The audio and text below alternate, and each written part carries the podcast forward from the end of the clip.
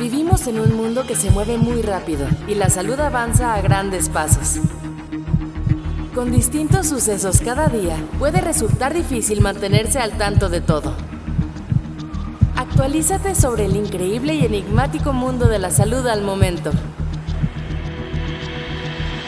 Diagnóstica Internacional trae para ti un diagnóstico actual.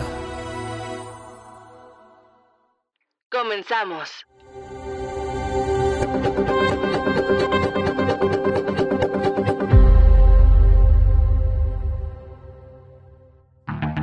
En enero de 2020, en la plataforma GSite, se publicó por primera vez el genoma completo del virus SARS-CoV-2, justo a pocos meses de haber sido descubierto, y hasta la fecha se continúa con la identificación de todas las miles de variantes genéticas de este virus.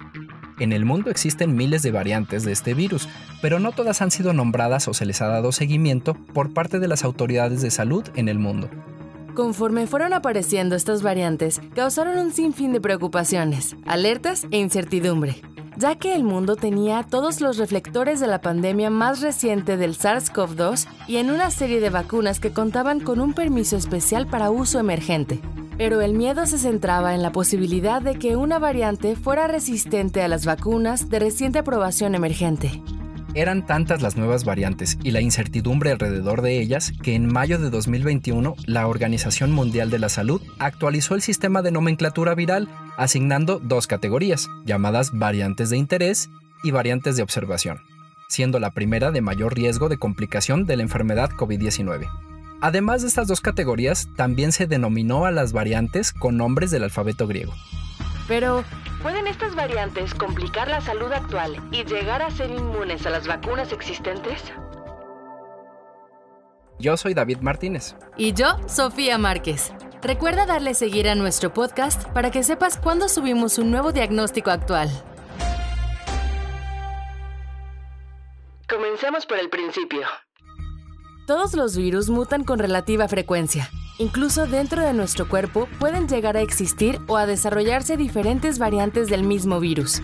Este mecanismo de adaptación lo llevan a cabo los virus para poder ser más específicos a su célula blanco, poder generar una infección con mayor facilidad y reproducirse, asegurando así su existencia.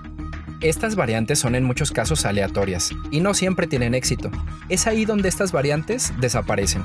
Pero si se lograra formar una variante que fuera más eficiente, esta predominaría e inclusive reemplazaría a todos los virus anteriores. En el caso específico del virus SARS-CoV-2, la variante que está resultando más eficiente que las demás en este momento es la que conocemos como variante Delta.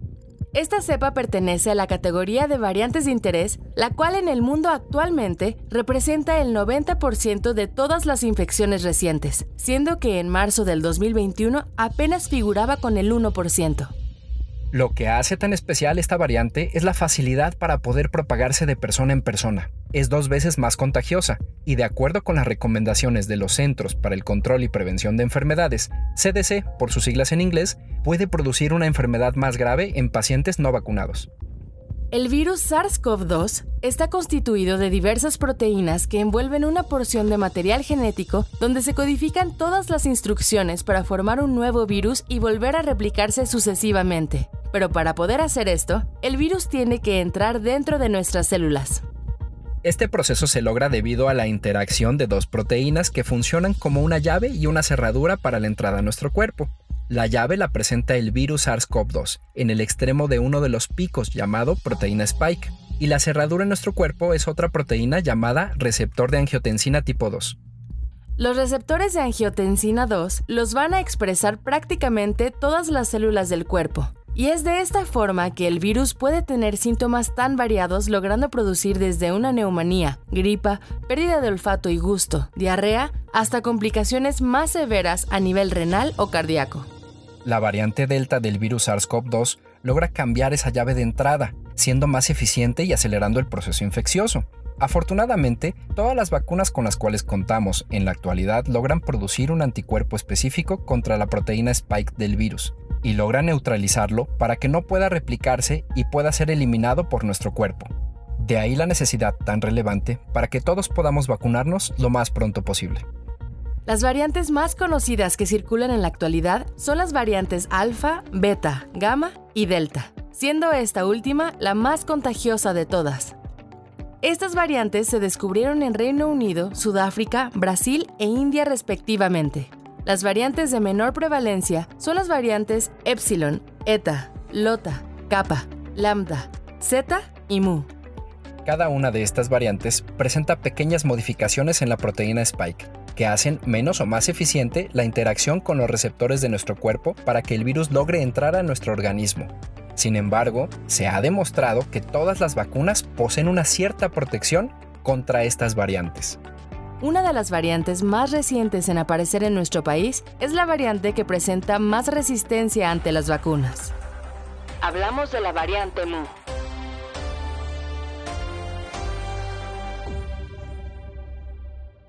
Esta variante es proveniente de Colombia, pertenece a la categoría de variantes de observación y es la única que suma las mutaciones más frecuentes al mismo tiempo.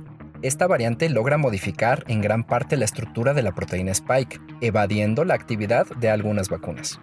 Pero, a pesar de que esta variante logra escapar del efecto protector de algunas vacunas, la Organización Mundial de la Salud no la categoriza como una variante de interés, debido a que tampoco logra interactuar de forma eficiente con los receptores de nuestro cuerpo produciendo así una infección muy leve, con un índice de contagio sumamente bajo y una tasa de mortalidad prácticamente nula.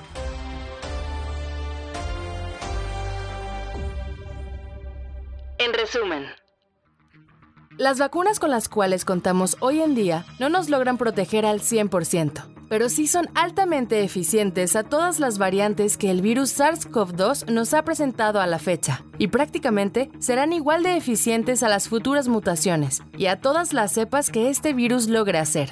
Esto mientras las variaciones sean en el mismo receptor de membrana y la interacción del virus con el cuerpo sean de la misma forma. A medida que el virus logre formar cepas que no puedan ser reconocidas por las vacunas, estas tampoco serán reconocidas por nuestro organismo y el virus no logrará entrar a nuestro cuerpo.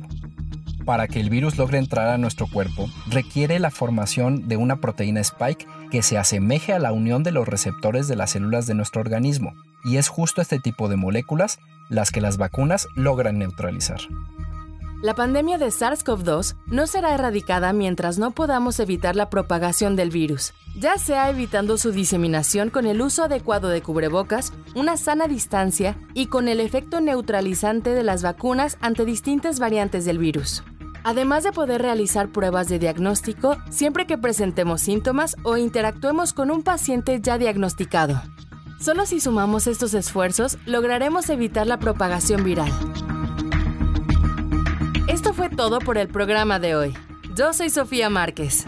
Y yo David Martínez. Gracias por escucharnos. Hasta el próximo Diagnóstico Actual.